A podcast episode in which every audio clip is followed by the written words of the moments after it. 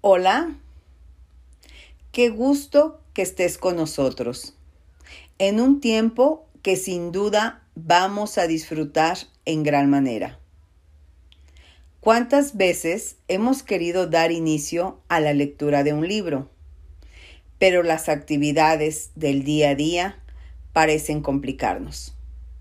Algunas veces damos inicio, pero no podemos concluirlo, justamente por tantas actividades.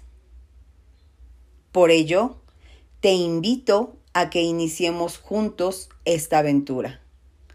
Cada semana tendremos una cita los días jueves a las 8 de la noche.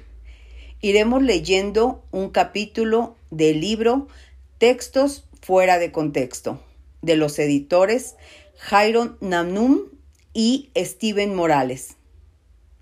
Así que prepárate, presta oído, alerta tus sentidos y comencemos juntos esta aventura de lector y oyente. A manera de introducción, permíteme mencionar algunos datos generales de los editores. Steven Morales es editor asociado en Coalición por el Evangelio, pero también se desempeña como uno de los pastores en Iglesia Reforma, en la ciudad de Guatemala. Está casado con Gabriela. Mientras que Jairo se desempeña como director editorial para Coalición por el Evangelio y está encargado de idear y supervisar el contenido del ministerio. Recientemente se reincorporó al personal de la Iglesia Bautista Internacional en República Dominicana, donde sirve como líder de jóvenes luego de completar su maestría en divinidad. Está casado con Patricia. En esta primera reunión, como es debido, comenzaremos con el prólogo. Todo lo puedo en Cristo que me fortalece. Eso suena maravilloso, pero ¿qué es todo? ¿Ser un campeón de fútbol? ¿O un físico nuclear? ¿O un supermodelo? ¿O un magnate rico? ¿O el próximo presidente de mi país? A fin de cuentas, el texto dice todo, ¿no es cierto? Entonces, ¿por qué limitar a Dios? Algo nos dice que debe haber un error en esta interpretación, o de lo contrario, habría un exceso de futbolistas, físicos nucleares, supermodelos y magnates ricos. Pero muchos cristianos no piensan en ello con la debida atención. Escuchan estas palabras y esperan y oran cualquiera que sea su significado. Se puede reclamar para pedir a Dios la habilidad para hacer lo que sea que ellos quieran hacer? Y esto trae otra pregunta. ¿Por qué la gente apela a este versículo para justificar sus oraciones pidiendo riqueza y poder? ¿Alguna vez has pensado que lo que de verdad te gustaría hacer es pasar el resto de tu vida como un pastor cristiano trabajando con los más pobres de los pobres en un barrio olvidado, sobre la base de haber orado? Todo lo puedo en Cristo que me fortalece. ¿Por qué no? Si lo piensas unos minutos, puedes ver que hay al menos dos problemas con esta apreciación, y ambos son tratados en este pequeño pero importante volumen. Por un lado, cuando las personas abusan de esta manera de las palabras de la escritura, la mayoría no saben dónde se encuentra el texto. En otros casos, sí saben dónde se encuentra, en el sentido que puedan dar una cita. En este caso, la encontraremos en Filipenses 4, versículo 13 aunque no tienen idea de lo que dice el contexto del versículo, pero lo que es evidente es que sí no prestan atención a los contextos en los cuales se encuentran estos textos. Muchos cristianos malinterpretan gravemente estos textos de la palabra de Dios. Cuando yo era niño me enseñaron esta frase. Un texto sin un contexto es un pretexto, pues la realidad es que el significado de las palabras está condicionado por las oraciones en que se encuentran. El significado de las oraciones está condicionado por los párrafos o capítulos en que se encuentran. Y el significado de los párrafos o capítulos está condicionado por el libro en que se encuentran.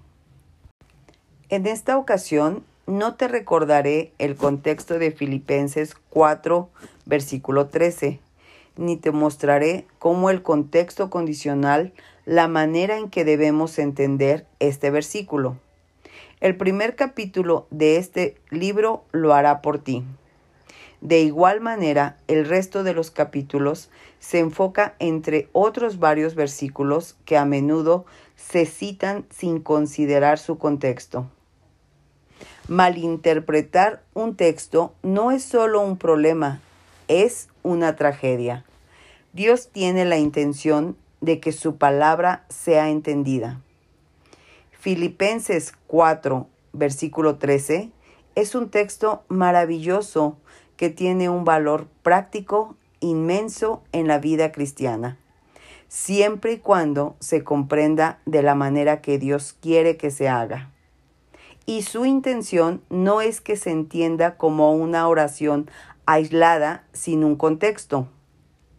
Lo sabemos porque nos los dio en un contexto, lo cual demuestra que espera que aquellos que lean el texto también piensen en su contexto. En otras palabras, no cumplir con leer el contexto de un texto no solo significa que lo distorsionamos sino también que no recibimos el conocimiento y la bendición que recibiríamos si entendiéramos el pasaje de manera cabal. Por esta razón, este libro provee 17 ejemplos breves que ayudan a los lectores cristianos a tratar la palabra de Dios con mayor fidelidad, a fin de que crezcan en el conocimiento de la mente de Dios y en su madurez en Cristo. Surge un segundo problema relacionado en especial con la naturaleza de nuestras motivaciones. ¿Por qué será que cuando malinterpretamos textos bíblicos al ignorar sus contextos, la mala interpretación que imponemos sobre el texto casi siempre apoya alguna motivación egoísta o la búsqueda de riquezas, poder, prestigio o hasta irresponsabilidad ante el pecado? Las falsas interpretaciones que surgen por ignorar el contexto no conspiran para hacernos más autosacrificiales o piadosos, más como Jesús. Casi siempre se usan para justificar el pecado. Qué despreciable. Terminamos queriendo ser magnates ricos, no cristianos que sueñan con predicar y vivir el Evangelio en los barrios de los pobres. Si prestamos atención a los capítulos de este importante libro, no solo prestaremos más atención a los contextos y mejoraremos nuestro entendimiento de la palabra santa de Dios, sino que también honraremos a Dios al tomar en serio su palabra y crecer en el discipulado cristiano. Una palabra de los editores. En una de las primeras reuniones del equipo editorial de coalición, la conversación giró en torno a cuáles serían las características principales de los artículos que el lector encontraría en nuestra página web. ¿Qué tipo de contenido publicaríamos? ¿Qué sabor tendría ese contenido? ¿Hacia dónde apuntaría? Nuestro deseo era seguir en los pasos de otros ministerios sanos en producir material centrado en el Evangelio. pero también considerar las diferencias culturales de nuestro contexto hispanohablante. Para lograrlo, tendríamos que hacernos unas preguntas cruciales. ¿Qué le hace falta a la Iglesia en América Latina? ¿Cuáles son los asuntos menos entendidos y más mal interpretados de su teología? ¿Qué podemos hacer para llevar la luz del Evangelio a lugares oscuros? En esa conversación surgió un anhelo común y una idea única. Nuestro anhelo era y continúa siendo saturar nuestras páginas no de pinceles, sino con recursos que, cimentados en la palabra revelada de Dios, apuntaran hacia la persona y la obra de Jesús para alentar a los cristianos a correr con perseverancia la carrera que tenemos por delante. Pensando en esta realidad, desde Coalición por el Evangelio nos esforzamos por crear este pequeño título que tienes en tus manos. Los siguientes ensayos representan el deseo de hombres y mujeres de Dios de poder extraer de las riquezas de la palabra y encontrar esa miel que tiene dentro. En esta ocasión elegimos algunos de los versículos de los que más abusan quienes no conocen al Dios de la Biblia, o que muchas veces son malinterpretados por aquellos que no conocen bien la Biblia de Dios. Esta obra tiene un formato sencillo. En cada capítulo vas a encontrar a un autor diferente que analiza un versículo en particular. Podrás ver cuál es la interpretación errónea más común y luego a través del análisis el contexto encontrarás cuál es la interpretación más apegada a lo que revela la Biblia y además podrás reconocer las dificultades de interpretación de cada pasaje. Nuestro anhelo es que esto sirva como una introducción a un estudio más profundo de cada texto y como un incentivo para el análisis cuidadoso de la escritura. Queremos que las personas lean su Biblia pero también queremos que la lean de manera correcta y con regularidad.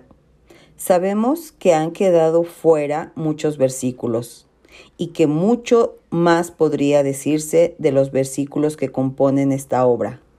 Sin embargo, oramos para que sea una pequeña chispa que animada por el soplo del Todopoderoso, continúe dando fuego y calor a un mundo perdido y una iglesia necesitada de la palabra. Jairo Namnun y Steven Morales, editores generales. Bueno amigos, pues hasta aquí por el día de hoy. No lo olviden, el próximo jueves tenemos una cita en punto de las 8 de la noche para dar inicio a este importante material que nos aporta el libro Textos fuera de contexto, en donde cada uno podremos ir aprendiendo y recibiendo esa enseñanza que este importante libro nos estará aportando. Gracias, bonita noche.